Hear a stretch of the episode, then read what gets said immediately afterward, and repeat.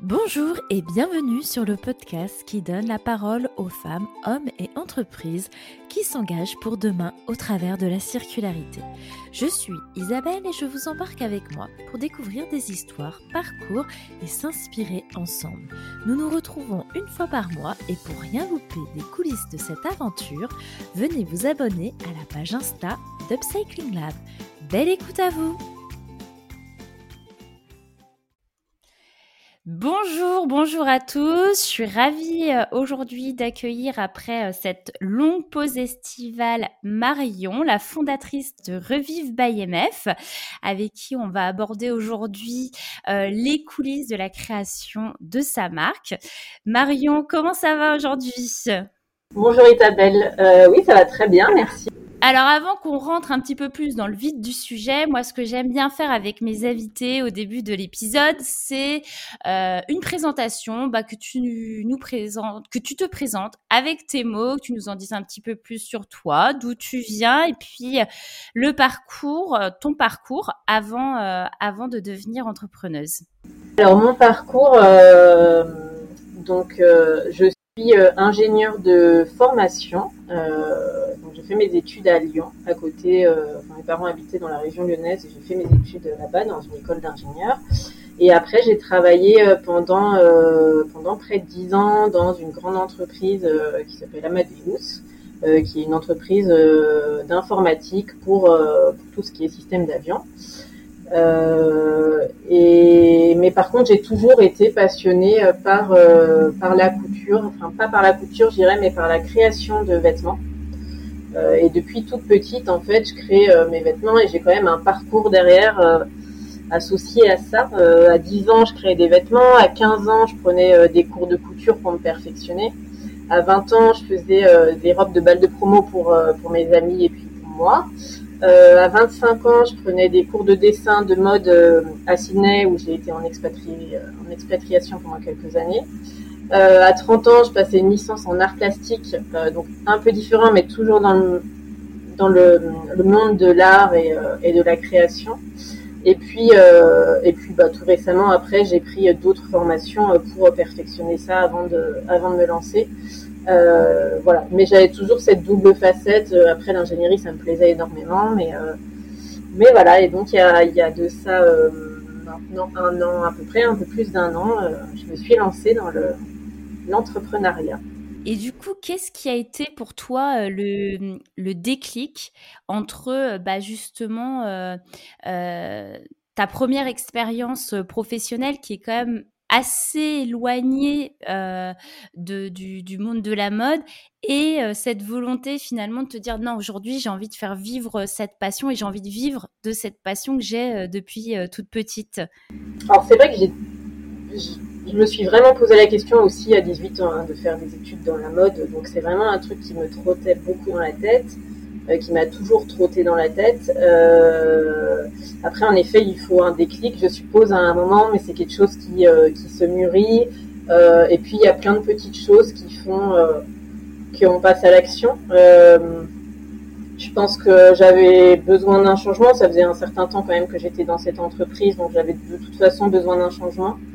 J'ai préparé mon départ, mais j'ai attendu d'avoir eu mes deux enfants euh, avant de me lancer. Et puis, ce qui a vraiment été le déclic, en fait, j'avais l'entrepreneuriat aussi qui me trottait dans la tête.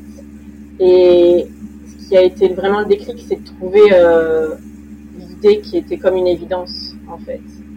Et quand j'ai repris la couture, quand j'ai euh, commencé à faire de l'upcycling, en fait, qui alliait finalement cette création de vêtements euh, à l'entrepreneuriat et en fait à un sens euh, au principe d'écologie qui était qui est pour moi important aussi. Et ben je me suis dit en fait c'était ça. Et après il y avait même plus de questions. Limite c'était euh, c'était une évidence Justement, là, tu, tu parles, ça, ça m'interpelle de, de, cette évidence que tu avais depuis le début et c'est ça qui a fait que tu as voulu te lancer. Parce que c'est vrai que tu as un concept qui est vraiment propre à toi parce que euh, tu as pris euh, le parti de faire... Euh, d'événements upcyclés, j'irai, euh, je mets des guillemets, on ne verra pas pur et dur. Je m'explique parce qu'en fait, euh, tu pars d'une pièce, d'un dressing, en l'occurrence le dressing de l'homme, que tu vas transformer pour du coup la faire rentrer dans le dressing féminin. Et ça, du coup, comment ça t'est venu en fait cette idée-là qui est vraiment va dire l'essence même de, ta marque? Oui, alors du coup, oui, chez Revive by MF, le principe, c'est vraiment euh, de récupérer la matière euh, du vestiaire homme, en effet, et vraiment de recréer les pièces from scratch. Donc, euh, ça va vraiment être après de la découpe dans les pièces, mais on réutilise pas la structure des pièces de l'homme, juste la matière. Et alors, comment c'est venu cette cette idée, c'est un pareil, c'est un cheminement. Hein. on commence pas, enfin en tout cas moi ça m'est pas venu comme ça. Ça vient pas comme une évidence. Euh, on se lève le matin et on se dit tiens. ouais non, c'est tout un processus euh, en fait de recherche. Euh, parce que au début de l'upcycling, bah, la première pièce que j'ai faite, bon, après elle était liée, je suis allée piocher dans le vestiaire de mon mec et j'ai pris un pantalon qui m'était plus, qui était complètement déchiré aux genoux, etc. et qui pouvait plus mettre et j'en ai fait mon short de l'été en fait, donc qui était pour le coup une customisation. Euh, mais après, donc quand je me suis dit je me mets à l'upcycling, j'ai commencé à récupérer tous les types de tissus. Et par exemple, j'ai pris des rideaux pour en faire un petit blouson. on m'a donné une aile de kitesurf, j'adore. J'en ai fait un bomber, je trouvais ça. Ah génial. ouais, c'était rigolo travaillé un peu tout. Euh, j'ai fait des appels aux dons, donc j'ai récupéré beaucoup de tissus différents, des vêtements de femmes beaucoup, euh, et des vêtements d'hommes. Et en fait, au fur et à mesure, euh, je me suis rendu compte que déjà j'utilisais par juste naturellement beaucoup le vestiaire. Et les raisons en étaient que la matière, c'était des belles matières, des matières de qualité, donc du coup, qui vont s'abîmer bien sûr potentiellement à certains endroits, comme le col de, chemise, il peut être un peu déteint, mais tout le reste de la chemise, en fait, il est encore complètement intact. Un pantalon, euh, c'est pareil, potentiellement il va être usé à l'entrejambe, mais le reste du pantalon, il est encore en parfait état. Voilà, donc c'était un cheminement. Après, il y a aussi euh, la surface euh, des vêtements hommes est plus importante que celle de la femme. Il y a moins de couture, donc ça facilite aussi les systèmes de découpe qui sont les plus complexes dans l'upcycling en fait et le plus demandeur de temps. Et les vêtements hommes sont aussi peut-être un peu moins impactés par la, par la fast fashion. Finalement, euh, du coup, il y a de la, tu vas plus facilement trouver des vêtements de meilleurs, en tout cas des tissus de meilleure qualité que si tu faisais des appels aux dons que sur du dressing féminin, je suppose. Tout à fait, oui. Euh, en effet, en faisant les appels aux dons, bon, j'ai eu de tout. je remercie les gens qui me, qui me donnent qui m'ont donné, qui me donnent. Mais euh, c'est vrai que on voit euh, les différences de qualité de textile. Euh, l'ultra fast fashion, c'est encore pire, mais la fast fashion. Et, et, en effet, le, vraiment, les matières du dressing homme, elles sont de meilleure qualité. Et maintenant, je travaille beaucoup sur les costumes, sur les pantalons de costumes. Et, oui, oui, on voit vraiment voilà, des tissus de qualité et c'est très agréable à travailler. Et en plus, ça donne un tombé très élégant, je trouve, et un côté masculin-féminin que j'adore aussi. Finalement, le, choix euh, s'est imposé. Et au moins, ça permet aussi, c'est vrai, de se différencier et d'avoir une vraie identité euh, par rapport à justement euh, toutes les autres marques qu'on peut, qu'on peut trouver sur le marché. Oui, et l'identité de marque, c'est vrai que c'est très important. Alors, j'en étais consciente au tout début, mais c'est vrai que finalement, c'est pareil, hein, ça se construit et, ça se construit au fur et à mesure, je pense, et après grâce aussi euh, en s'entourant, en s'entourant de, personnes qui sont euh, expertes là-dedans et, qui, euh, qui, peuvent nous faire évoluer. Et c'est vrai que depuis Enfin, j'ai commencé euh, l'aventure il y a un an, et un peu plus d'un an. Mais par contre, il y a un an, j'étais pas du tout au même stade. Et voilà, et Revive by MF, c'était pas du tout ce que c'est maintenant, il y a un an. C'est déjà, c'est beau justement de voir euh, bah, le chemin euh, qu'on peut parcourir en une seule année. Ça me fait juste revenir à, une question que j'avais envie de te poser par rapport à, à la création de, de ce projet, la naissance de ce projet. Je suppose que entre le moment où euh, bah, euh, Revive by MS, ça devient réalité, et puis le moment où c'est dans ta tête, il y a un gap, je suppose. Il y a pas mal d'étapes à passer, pas mal de, on va dire, de jalons à poser. Et est-ce que tu pourrais nous dire un petit peu, bah, toi, qu'est-ce que tu as mis en place, que ce soit bah, déjà le fait de, de quitter, je suppose, ton, ton job d'ingénieur, les formations que tu as pu mettre en place, les choses comme peut-être rejoindre un incubateur pour pas être isolé En effet, il y a plein de choses euh, à penser. Euh, je vais voilà, je vais donner mon, expérience. Je pense que déjà il faut travailler sa vision. Après, comme je disais, hein, c'est pas la vision définitive et en fait elle évolue énormément même après s'être lancée et je pense tout au long euh, finalement d'une entreprise. Mais il faut quand même avoir une vision, savoir au départ où on veut aller et ce qu'on va en faire. Parce que grâce à cette vision, en fait, on va pouvoir euh, construire le premier prévisionnel, qui pareil euh, n'est pas du tout figé. Moi, le premier prévisionnel que j'ai fait avant de me lancer, il n'est pas du tout le même qu'aujourd'hui. J'ai pas du tout les mêmes ambitions. Et j'ai pas du tout la même. Euh, enfin, ma vision est bien plus grande aujourd'hui qu'il y a un an. Et après, il faut savoir en effet ce qui nous manque. Donc, les formations. Donc, moi, j'ai fait des formations avant de me lancer et puis au début sur euh, bah, la couture, j'ai pris des, des, cours de haute couture en fait dans une école euh, de haute couture à Cannes pour vraiment euh, avoir les, bases quand même et, avoir un niveau de qualité assez élevé et, savoir parler en fait avec les intermédiaires que j'aurai plus tard. et j'ai suivi aussi des formations de donc j'avais déjà eu des formations de stylisme, dessin de mode, etc. Mais plus voilà d'identité de marque pour vraiment euh, essayer d'en créer, de trouver au fur et à mesure.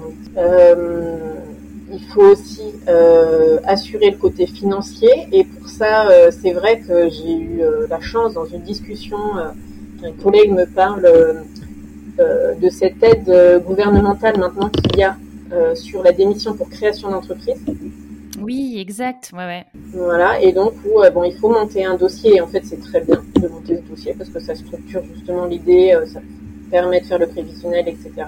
Et euh, suite à ça, euh, bah, s'il est validé, on peut avoir euh, donc l'aide du chômage pendant pendant X, mois, ça dépend de combien de temps on a, on a cotisé. C'est vrai que c'est pas mal parce que c'est le nerf de la guerre et il y a, je pense, beaucoup de personnes qui parfois finalement ne se lancent pas parce qu'elles se disent bah ouais, mais le temps que ça me rapporte quelque chose et que ce soit viable, moi j'arriverai pas à tenir.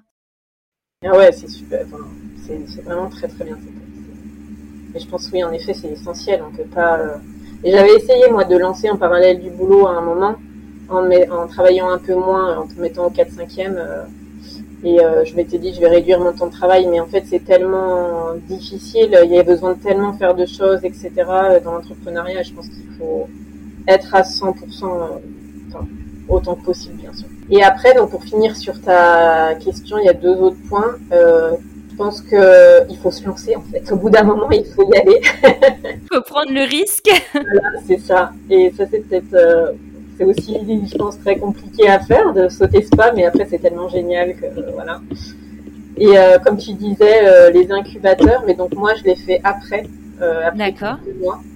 Euh, de se faire accompagner euh, le maximum, d'aller trouver de l'aide euh, sur, tous les, sur tous les domaines. En effet, quelques temps après, je me suis mise dans un incubateur qui s'appelle Les Premières Sud et qui m'ont aidé vraiment encore à structurer, à aller plus loin sur ma vision et à me donner des formations sur tous les domaines de l'entrepreneuriat. Donc c'était c'était vraiment top et très très important. Ouais, puis c'est important, je pense, quand on, bascule dans l'entrepreneuriat, de, ne pas s'isoler, d'essayer de s'entourer d'un maximum parce que de, de, ce que j'ai pu en tirer, en tout cas de, des différentes expériences de mes invités, c'est des hauts, des bas en permanence et du coup, pour pouvoir affronter justement ces périodes de up et de down, il faut être, il faut être super bien entouré. Mmh. Ah oui, totalement. Et en effet, et s'entourer, euh, c'est vrai que c'est bien. Euh, donc euh, voilà, les incubateurs, ça, c'est un tour. Et après, en plus, nous, on a gardé un groupe d'entrepreneurs justement où c'est bien d'être entouré d'entrepreneurs aussi et de pouvoir se parler, de voir qu'en fait, on a toutes les mêmes galères et et qu'on n'est pas seul. Quoi. Il y a plein d'assauts aussi, il y a plein d'associations, on est submergé par les associations d'entrepreneurs, mais je pense que c'est bien d'en faire partie et de faire partie de, d'une ou de plusieurs. Donc il faut se lancer, il faut s'entourer. tout à fait, Tout le monde doit te le dire, non? Oui, c'est clair. C'est clair. Si on passe un petit peu sur le, le, côté euh, plus euh, technique et pratico-pratique, quand, quand tu as, euh, quand as créé Revive by MS, euh, arrête-moi si je me trompe, mais je pense que un des, euh, des éléments importants permettent de réussir le lancement d'une marque, en tout cas dans une marque euh, de vêtements cyclés, c'est le sourcing. Tu disais tout à l'heure que au début, tu as fait des appels aux dons et que tu prenais un petit peu tout ce qui venait. Tu as affiné après ta stratégie et tu t'es vraiment cantonné co dressing homme. Donc, euh, comment est-ce que tu pourrais nous expliquer un petit peu comment, voilà, comment tu as procédé et comment mis, quelle stratégie toi tu as mis en place? Oui, donc c'est important le sourcing. Euh, après, en fait, on manque pas du tout de vêtements à, revaloriser. Euh, on croule dessous, en fait.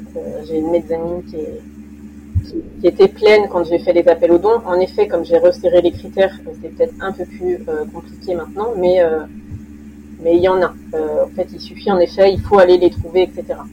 Après, comme tout, de manière générale, euh, il faut pas se faire une montagne de tout, et de toute façon, euh, les ventes, c'est pareil, c'est crescendo. Donc au tout début, j'avais pas besoin d'une grande quantité de matière, donc je faisais avec les dons. Après, quand j'ai dû évoluer sur le sourcing justement, donc j'ai commencé par faire aussi les vides-greniers, Emmaüs, euh, et maintenant, je travaille avec un centre de collecte et de tri, donc le plus grand centre de collecte et de tri des Alpes-Maritimes. D'ailleurs, j'en avais fait un autre avant. de travailler euh, avec Pacom Recyclage aussi. Maintenant, je travaille avec, avec aussi, qui me permettent de récupérer euh, des, euh, des costumes euh, bah, suivant mes critères, en fait. Hein, enfin, des pantalons costumes, et je travaille aussi le jean. Donc voilà. Et puis après, ça se diversifie. Hein. Comme je dis, il faut toujours évoluer, il faut s'adapter à la demande aussi. Et, puis, euh, c'est des stratégies après autres. Euh, voilà, ça évolue en ce moment. Je peux, je peux pas en dire énormément pour l'instant, mais, euh, mais c'est toujours des, stratégies en évolution. Je te réinviterai pour l'évolution, c'est ça? Et tu disais là, du coup, tout à l'heure que ton stock, finalement, tu le stockes chez toi, mais est-ce que comment tu crées en fait C'est toi qui fabriques tout, tu fais fabriquer euh, comment ça se passe? Alors, euh, donc c'est pareil, c'est une évolution. Euh, moi, j'ai une stratégie qui est de faire les choses avant de les déléguer, parce que je veux apprendre à faire chaque partie de l'entrepreneuriat, parce que je pense que c'est important de connaître un minimum les choses qu'on va déléguer, parce que rien que pour manager, après, il faut savoir de quoi on parle, pour parler aux gens, etc. quand on va demander des prix aussi, c'est important de savoir euh, pourquoi ça c'est plus cher euh, et euh, si cette finition elle va être plus coûteuse ou pas finalement, des choses comme ça. donc au début je faisais tout et au fur et à mesure j'ai trouvé donc des couturières pour m'aider, puis des ateliers de confection dans les Alpes-Maritimes. D'ailleurs, je fais un appel parce que là, je suis en changement d'atelier. Euh, donc potentiellement, enfin là j'en ai trouvé un, mais j'aimerais bien aussi trouver euh, des couturières euh, dans la région. Donc s'il y a des couturières dans les Alpes-Maritimes qui sont intéressées pour participer à la mode de demain, contactez Marion. tout à fait. Mais voilà, on peut pas tout faire au bout d'un moment, et c'est vrai que là je suis plus sur la partie commercialisation, essayer de d'étendre la marque, de gagner en de gagner en partenariat euh, avec, euh, avec, des, magasins, etc. Donc, euh, donc je peux pas tout faire et la couture, ça prend beaucoup, beaucoup de temps. Ouais, c'est sûr. Et puis, bah, quand tu grandis, si tu passes tes nuits à, à, coudre les pièces qu'on te commande, il y a un moment donné où, bah, ça suit plus. Donc, on, a parlé tout à l'heure de, ta stratégie, toi, de, ton identité euh, visuelle, mais est-ce que tu veux aussi travailler euh, sur un petit peu comme une marque finalement de prêt-à-porter avec des collections, avec de la saisonnalité, ou est-ce que tu pars sur des produits qui sont standards et qu'on va retrouver tout au long de l'année? Mais tout à fait, oui, oui, c'est des modèles. donc il y a des sorties régulières de nouveaux modèles travaille euh, de manière classique au niveau du stylisme. Hein. Il y a des comment on travaille, on travaille sur euh, des boards d'inspiration et puis après on va dessiner des modèles. Euh, on va en dessiner plein, on va choisir en fonction en effet de la saison, de ce qu'on veut créer, de ce qui manque aussi dans le dressing, parce que pour l'instant j'ai je sais pas combien de pièces, mais j'ai un certain nombre de pièces. Et le but est aussi de grandir le catalogue pour que les gens retrouvent aussi suivant leur morphologie, suivant ce qu'ils aiment. Après, quand on parle je fais des nouveaux vêtements régulièrement et je veux proposer de la nouveauté régulièrement. Par contre, euh, ceux qui marchent, je vais les laisser durer parce que c'est quand même des pièces. Pour moi, un vêtement, si on l'aime, on le garde tout le temps. C'est des pièces qui peuvent être intemporelles et euh, il n'y a pas de raison que s'ils se vendent maintenant, ils ne vendront pas dans trois ans. Euh, ça va changer potentiellement. Il y en a certaines qui vont s'enlever, etc.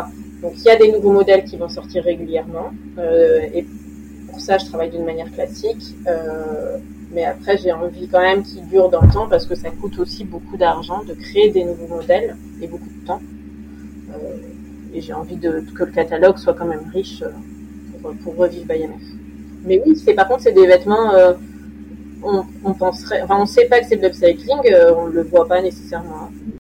Et tu mets combien de temps, toi, pour, euh, pour créer un prototype, ou en tout cas pour que le prototype euh, soit commercialisable? Je ne sais pas si c'est le terme euh, exact.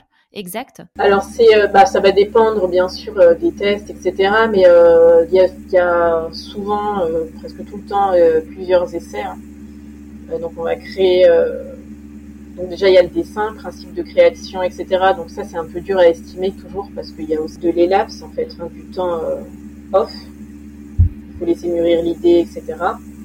Euh, après, il y a le fait de créer euh, le modèle, de créer le premier prototype, de voir euh, sur toile, en fait, au début on crée sur toile, euh, de voir euh, ce qui va, ce qui va pas, de réadapter, et après de créer dans les premiers tissus. moi, j'ai l'habitude de les porter après, pour voir ce qui va, ce qui va pas, justement, et du coup de réadapter potentiellement si je vois que qu'il y a des, des petits problèmes dessus et pour euh, lancer euh, ensuite euh, bah, les patrons définitifs et donc soit au début c'était de les coudre moi et puis maintenant c'est de déléguer à un atelier. Et c'est vrai que je vais faire de plus en plus attention à ce que j'envoie à l'atelier parce que quand c'est moi qui couds, ça coûte rien, elle est, enfin, ça coûte longtemps. Mais euh, voilà, et quand euh, j'ai commencé à déléguer à l'atelier, c'est vrai que quand il y a des défauts sur euh, un modèle, c'est beaucoup plus grave.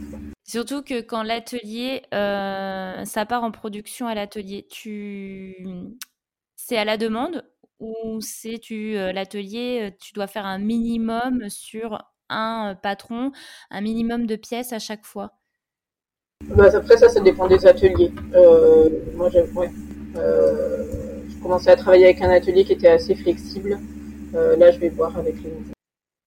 C'est vrai que ça, c'est pas mal parce que du coup, euh, quand tu débutes et que tu as des minimums ou que tu peux être bloqué par des minimums et que tu sais pas en fait quel modèle va être euh, euh, mieux vendu, va être le mieux apprécié, je pense que parfois ça peut être effectivement difficile en tant que jeune marque d'être un petit peu bridé par, par des minimums de commandes. Oui, oui, oui, c'est vrai, il faut faire on me l'a dit et redit, et il faut faire attention euh, à ce qu'on dépense, à chaque sou qu'on dépense finalement, parce que euh, finalement c'est super important, parce que ce qu'on met dans la production aussi, on la met pas dans la com, et en fait finalement la communication c'est euh, très important, ou on ne met pas dans des salons pour aller rencontrer les clients, enfin voilà, il y a plein plein de frais de toute façon dans une entreprise. Donc, donc, il faut faire attention à ses dépenses et, et essayer d'optimiser. Et oui, et les choix, ils sont pas faciles. ah, c'est clair. Tu disais à l'instant là que la communication, c'est hyper important pour faire grandir une marque, pour faire connaître une marque. Et toi, c'est quoi les, les, les, les, axes que tu as décidé de, de, choisir pour faire grandir, euh, pour faire grandir ta marque? Alors, euh, alors déjà, il y a des... Donc, j'ai un site internet euh, et le, les réseaux sociaux. Donc euh, c'est vrai que ça c'est un axe qui va commencer à être de plus en plus exploité, on va dire, parce que je pense en plus que c'est c'est en fait obligatoire. Euh, non. Et après pour la faire grandir également, bah, d'être. en fait je me suis rendu compte aussi qu'il fallait être présent, que c'est vrai que les gens ils ont besoin quand même de, voir les vêtements, etc. Donc mon but c'est de trouver aussi des magasins partenaires, donc j'en ai déjà quelques-uns, à Antibes et à Biot. LVL Mode et Bijoux, je leur fais un peu de pub parce qu'ils sont, ils sont super.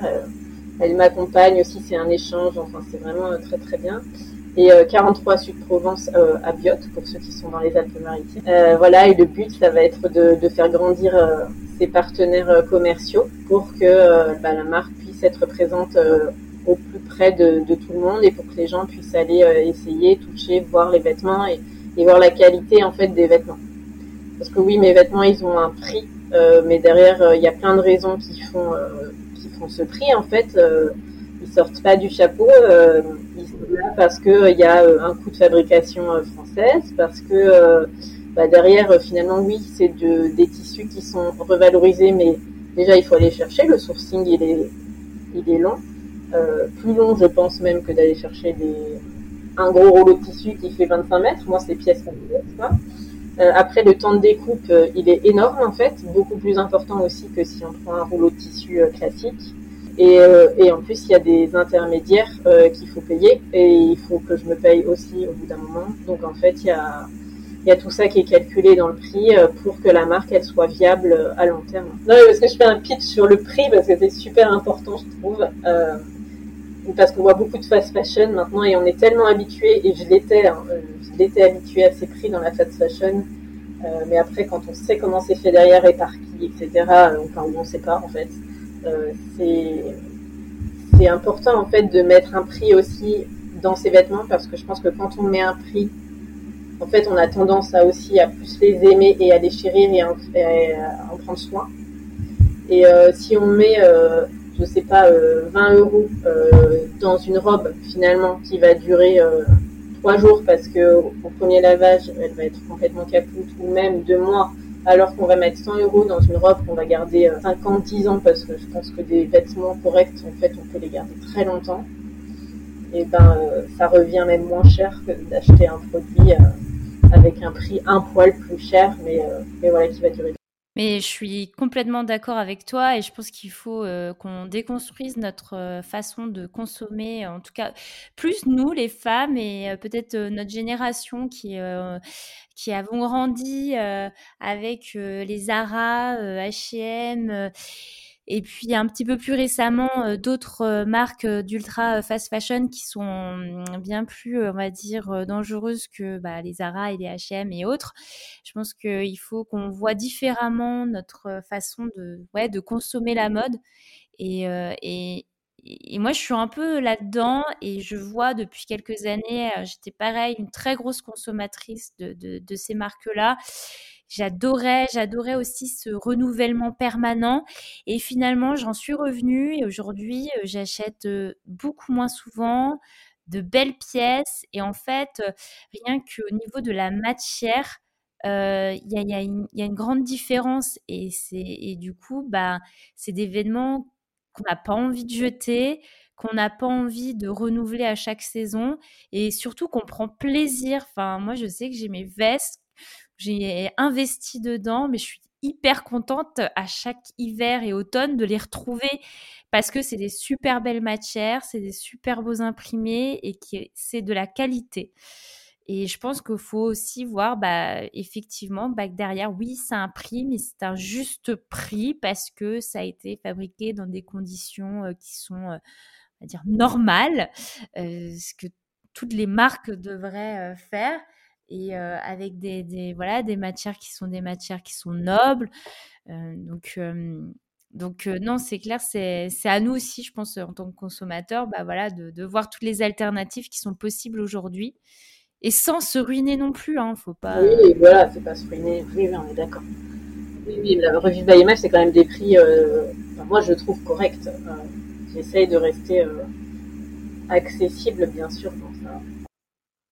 Voilà, parce que ça permet de, toucher un plus grand nombre aussi. Et, et finalement, bah, peut-être des personnes qui sont prêtes à, dans leur budget, mettre euh, acheter, euh, je sais pas, euh, quatre fois une robe 50 euros, bah, pourra peut-être se poser la question, bah, en fait, peut-être que je peux acheter une robe à 150 euros une seule fois. Finalement, le ratio, il est le même. Le budget consacré à la mode ou en tout cas à l'habillement reste le même. Il y a un autre truc, moi, que j'adore dans, la, dans les vêtements, vêtements, mais en fait, ça peut être dans n'importe quel objet je que quand il est associé aussi euh, à une histoire, on a euh, un côté sentimental qui fait qu'à chaque fois on va repenser à ce petit souvenir ou à cette petite histoire, etc. Qu'on va même potentiellement raconter, etc. Et c'est euh, c'est un peu aussi ce qui est offert avec Revive by MF parce que chacun des vêtements ils ont une petite histoire finalement derrière et et je trouve que ça va permettre de les faire garder encore plus longtemps parce qu'on va être attaché sentimentalement à cette petite histoire. Un petit peu comme les bijoux de famille. Oui, voilà, tout à fait. Et aujourd'hui, euh, du coup, là, tu me disais tout à l'heure que tu avais euh, deux boutiques partenaires. Ton objectif euh, est voilà de, faire grandir et en tout cas d'avoir le plus de partenaires possible.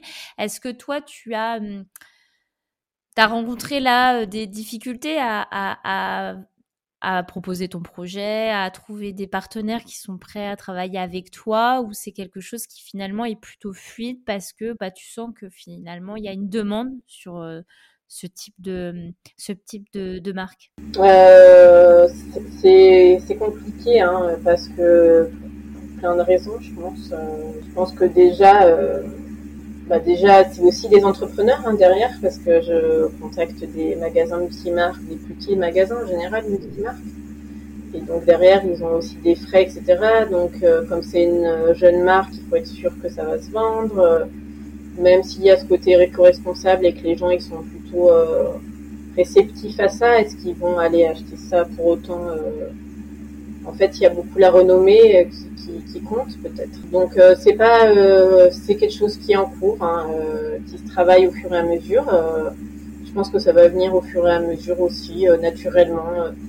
de plus en plus, ça va s'agrandir en allant voir d'autres régions potentiellement aussi. donc voilà, c'est pas c'est pas facile.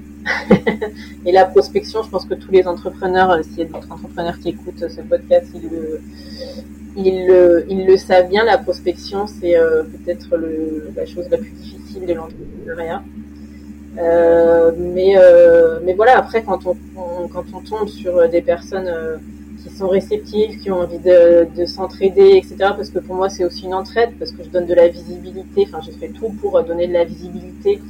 et mon, mon compte Insta, il va grandir et grandir. Pour l'instant, c'est pas à 100 000 abonnés, mais ça va grandir et grandir. Et le but, ça sera toujours de mettre en avant mes partenaires euh, et, de s'entraîner, en fait. C'est vraiment une entraide. Et ils sont, pour l'instant, ceux que j'ai rencontrés sont toujours très, voilà, très avenants, très aidants. C'est génial, c'est un partage. Il faut démarrer la plotte, en fait. C'est ça peut-être le, le plus difficile, je dirais. Alors, euh, comment dire, j'avais l'habitude, euh, enfin, en tout cas sur mes précédents interviews, de poser à mes invités un petit peu, de faire un petit peu le bilan de, leur, euh, de, cette première expérience. Et, et, puis, je me suis rendu compte que c'était parfois un petit peu compliqué bah, de tirer un petit peu un bilan à chaud de, de, de, leur cheminement et en tout cas de, de ce qu'elles avaient vécu jusqu'à jusqu'à là. Et j'avais envie de poser, on va dire, différemment ma question. Donc tu vas être, euh, comment dirais-je, la première invitée à y passer. Et si tu pouvais justement me dire euh, sur euh, bah, l'année et demie qui vient de passer, le top, parce que clairement c'est quelque chose qui s'est passé, qu'est-ce que tu referais, mais sans hésiter, les yeux fermés, et on va dire le flop, la chose si tu étais amené à la refaire, clairement, tu euh, ferais les choses, mais euh, diamétralement différemment. C'était très dur, euh, c'est très dur comme question. Hein. C'est vrai, c'est plus dur que le bilan. Est-ce que c'est plus dur que le bilan? Je sais pas. le top,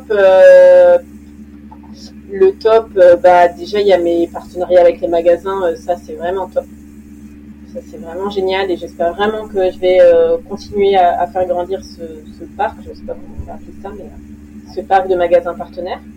le top aussi, c'est le début du, ma première, mon premier événement avec Devred, euh, où ils me donnent la chance, voilà, de, commencer une aventure avec eux, où j'en parlerai dans les prochains mois. Mais voilà, il y a ça, c'est génial, vraiment félicitations. Voilà, donc ça, c'est vraiment, ça, je pense que voilà, c'est peut-être mon top, allez, mon top du top. Mais les magasins, c'est quand même aussi, euh, il y a déjà un retour sur investissement, enfin, il y a déjà un retour, donc, euh, et mes, mes flops, en fait, le flop, euh, il y en a des flops, et il y en a tout le temps, et, mais en fait, ils sont, on apprend tellement que c'est pas vu comme des flops. Chaque échec, c'est, c'est une et bien sûr qu'on est complètement anéanti quand il y a un flop et, euh, et c'est la catastrophe le jour même, etc. Mais en fait, on tire tellement de leçons et on grandit tellement avec chaque. Euh, je sais pas si c'est des erreurs, en tout cas avec chaque, euh, chaque aventure malheureuse à l'instant T qui se passe que finalement on en sort encore plus fort et, et finalement c'est plus des flops. C'est des choses qui nous font avancer et qui construisent le projet aussi. Après, euh, les... ce qu'il faut se dire, en tout cas, moi, c'est ma vision des choses, les flops ou en tout cas les, galères qu'on peut rencontrer ou les, échecs. Moi, j'aime pas ce mot-là non plus. Je le trouve assez péjoratif. ils sont là pour euh, nous faire comprendre des choses et nous faire évoluer. Il faut toujours le voir un petit peu euh, euh, comme ça, en disant ah ok ça ça m'est arrivé, mais ok je je le referai pas, j'ai compris. En fait c'est parce qu'il fallait que je le fasse d'une manière différente. Et, et c'est nécessaire de toute manière, que ce soit dans la vie pro, dans la vie perso, quand on fait du sport de haut niveau ou du sport tout court, on est, confronté à des moments euh, plus difficiles. Et il ne faut pas avoir peur du. Je pense que c'est quelque chose qu'il faut... faut, se dire. Il ne faut pas avoir peur du flop, de l'échec. En fait, et, et c'est pas grave de se prendre des portes dans la tête. en fait, c'est même très important et c'est même mieux que d'avoir des que des succès. C'est clair, parce que ça nous fait aussi apprécier bien plus les succès. On arrive euh, au terme de notre échange. Qu'est-ce que je peux te souhaiter, Marion, pour toi et pour Revivre by MF Oh, bah, plein, plein de choses. Que, que la marque, euh, elle fleurisse, bien sûr, qu'elle, euh, que j'arrive à, à, la continuer le plus longtemps possible pour euh, aider, en fait, la mode à être plus respectueuse, à proposer, voilà, une solution pour être plus respectueuse. ça, c'est vraiment, moi, c'est ma première étape dans cette aventure. Après, j'ai une vision plus long terme euh, que je vais pas aborder euh, pour l'instant, mais euh, qui, est en train de mûrir aussi. Et mais c'est très important que cette marque, elle, elle grandisse et et, et, de passer toutes ces étapes pour voilà pour arriver à aider de plus en plus la mode à être responsable. Plein de succès, tu peux.